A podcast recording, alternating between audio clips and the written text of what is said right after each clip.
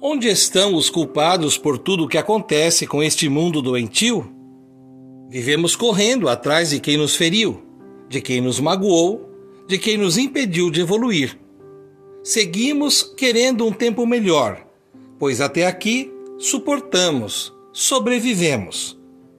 Será que, se pensarmos assim, ajuda-nos a aliviarmos a dor?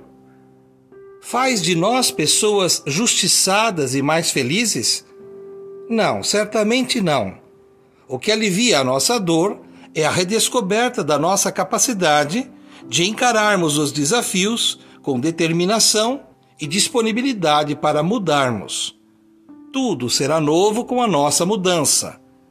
Não podemos achar que tudo precisa ser mudado e passarmos ilesos sem lapidarmos o nosso modo de pensar de falar e de agir. Deixemos de buscar de quem é a culpa. A vida clama por nós. Muitas pessoas dizem: onde está Deus que não enxerga tudo isso?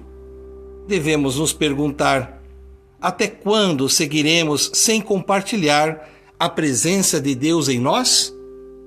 O Deus culpado que as pessoas condenam está escondido e esquecido dentro de cada um de nós.